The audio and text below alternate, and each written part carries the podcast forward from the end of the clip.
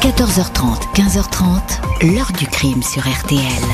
Jean-Alphonse Richard. Je ne sais pas comment je suis tombé. Ce que je sais, c'est que je suis tombé.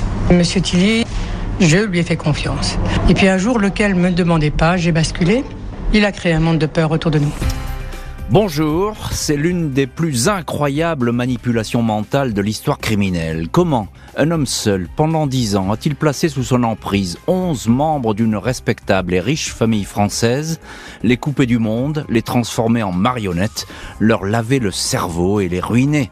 C'est cette histoire qui n'a jamais livré tous ses secrets que je vais vous raconter, celle des reclus de Montflanquin, le château d'où l'on ne sortait plus, ou encore celle de leur gourou Thierry Tilly, personnage falot et sans relief qui avait pris le contrôle de leur vie. Il aura fallu beaucoup de temps, d'efforts et de persévérance pour convaincre les autorités des dangers que couraient ces hommes et ces femmes jusque-là bien installés dans leur vie respective. Après bien des appels au secours, la justice passera enfin à l'action pour découvrir une délirante entreprise de prise de contrôle psychologique. Comment cette famille a-t-elle pu sombrer dans un tel délire? Comment Tilly est-il devenu leur unique directeur de conscience? Que cherchait-il vraiment? Question posée aujourd'hui à notre invité. 14h30, 15h30. L'heure du crime sur RTL. Dans l'heure du crime aujourd'hui, l'affaire des reclus de Montflanquin. À partir du début de l'année 2000, toute une famille aisée, les Védrines, commence à se retirer hors du monde dans un château du Lot-et-Garonne. Septembre 2001, Jean Marchand, ancien journaliste économique, ne parvient plus à contacter son épouse Guylaine, née Guylaine de Védrine. Il sait qu'elle se trouve dans le château de Martel, une magnifique bâtisse sur les hauteurs de Montflanquin, village qui domine la vallée du Lot. Elle y a rejoint d'autres membres de la famille de Védrine, trois générations, de la grand-mère Guillemette, 86 ans, jusqu'à l'une des petites filles, Diane, 18 ans quelques jours auparavant, Jean Marchand a vu débouler sa femme Guylaine accompagnée de deux de ses frères, tout le monde dans un état de grande excitation. Ils semblaient hystériques, ils m'ont demandé de partir, mon épouse avait monté une mise en scène macabre, raconte Jean Marchand au journal Le Monde. Guylaine tient à la main un bouquet de fleurs séchées, jette au sol un gant et l'exhorte à quitter les lieux.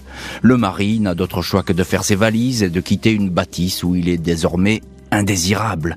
Il se retrouve d'autant plus seul que son fils a lui aussi rejoint le clan, puis sa fille, qui venait pourtant de se marier, son jeune époux, un pianiste, l'a vu quitter leur appartement de Nice, elle lui a dit qu'elle partait quelques jours à Montflanquin, mais elle n'est jamais réapparue. Charles-Henri de Védrine, gynécologue réputé de Bordeaux, un notable proche du maire Alain Juppé, a lui aussi, du jour au lendemain, fermé son cabinet. Il a rejoint Montflanquin avec sa femme Christine. En un an, ce sont onze personnes qui se sont ainsi retrouvées derrière les murs du château. Les volets de la bâtisse restent clos. Dans le village, on aperçoit que, fugitivement, les résidents qui sortent faire quelques courses. Tous ceux qui les connaissent s'interrogent. Je ne peux rien te dire, c'est une affaire de famille très grave. Je reviendrai peut-être à Bordeaux, mais d'une manière différente, à simplement confier au téléphone à une amie Christine, l'épouse du gynécologue, avant de raccrocher.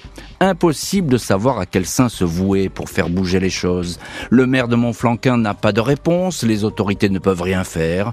Les reclus, comme on les appelle, n'enfreignent pas la loi et il n'est fait état d'aucune maltraitance.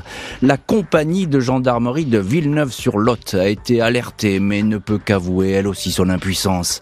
Nous ne pouvons pas dire qu'ils sont cloîtrés et nous avons même vérifié que la grand-mère n'était pas séquestrée, indique alors le lieutenant François Bisquer.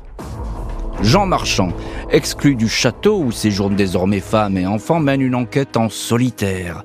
Il a vite constaté que les comptes en banque qu'il avait en commun avec son épouse ont été vidés. Il réalise que tous ces malheurs sont arrivés avec l'irruption dans la vie des Védrines du dénommé Thierry Tilly. En 1999, cet homme de 34 ans a été embauché dans l'école de secrétariat que tenait son épouse Guylaine à Paris. Il est vite devenu indispensable, incontournable, le gestionnaire qui allait remettre à pied cette école qui bat de l'aile. Marchand s'aperçoit que toutes les sociétés de T ont fini en liquidation judiciaire. Il a déjà été attaqué pour faillite frauduleuse. À l'héritier d'une grande maison de champagne, il a laissé une ardoise de 100 000 euros curieux personnage, mythomane qui se présente comme un agent secret de l'OTAN, un neveu de la reine d'Angleterre ou un sportif de haut niveau, Thierry Tilly, est-il l'homme qui tire les ficelles? Et tient sous sa coupe les Védrines. Impossible de poursuivre Thierry Tilly, il va falloir attendre des années pour que les choses bougent. L'ancien journaliste Jean Marchand, dont l'épouse et les enfants font partie des reclus de Montflanquin, est bien isolé dans son combat. Il répète que la famille de Védrine est sous l'emprise d'un manipulateur, un gourou, un escroc nommé Thierry mais on ne l'écoute pas. Le Tilly en question est d'ailleurs invisible. Personne ne semble connaître son visage. Il ne serait pas présent physiquement au château, mais donnerait sa marche à suivre au téléphone et via Internet. On apprendra plus tard que les reclus lui adressaient chaque soir par mail un rapport sur les faits et gestes des uns et des autres. Même le père de Thierry Tilly n'a pas de nouvelles de lui. Si mon fils est un escroc, il faut l'arrêter. S'il est victime d'une secte, dit-il, il faut le faire soigner. 2004, après quatre ans de réclusion, le château de Montflanquin est pour la première fois en ébullition.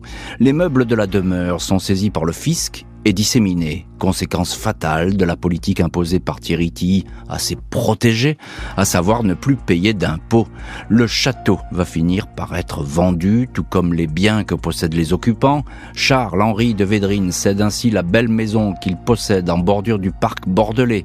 Son épouse Christine vend pour sa part son appartement du Pilat sur le bassin d'Arcachon. L'argent semble aiguiller vers des comptes à l'étranger qui seraient contrôlés par Thierry Les onze occupants du château quittent alors les lieu pour s'installer 7 km plus loin, à Talade, dans une grande ferme que possède l'un des reclus, Philippe de Védrine. Impossible, là encore, de savoir ce qui s'y passe.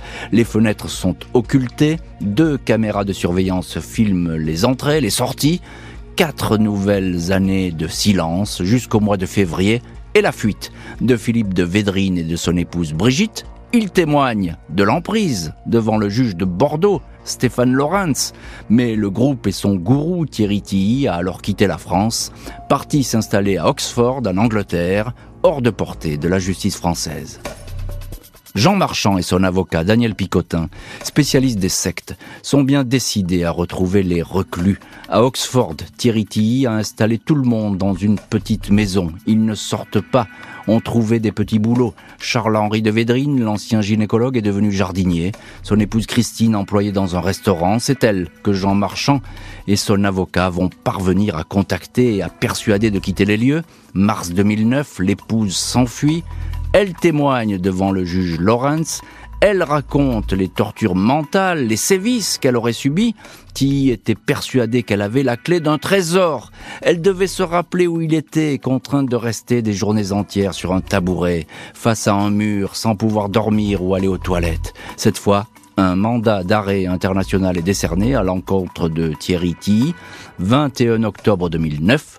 Il est interpellé à Zurich. Le juge le met alors en examen pour escroquerie, séquestration accompagnée d'actes de barbarie et de torture, extorsion de fonds et abus de faiblesse. Les accusations de torture vont finalement tomber pour Tilly, c'est devant le tribunal correctionnel que va comparaître ce personnage.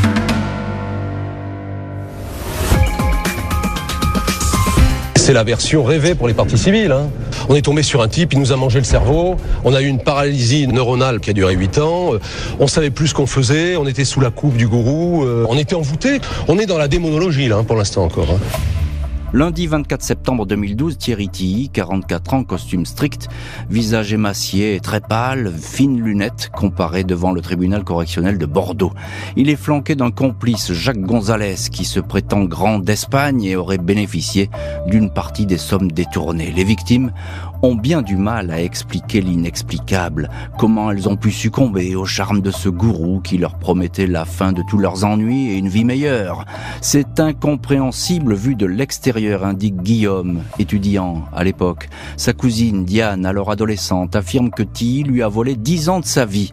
Il y a des jours où cela donne le vertige et où je me demande si je suis normal, dit-elle. Philippe de Védrine pense avoir succombé au regard du gourou. Il était particulier, quasiment hypnotique. Charles-Henri de Védrine, l'ancien médecin bordelais, raconte Il m'a capté lors de son premier coup de téléphone. jusqu'à l'interpellation.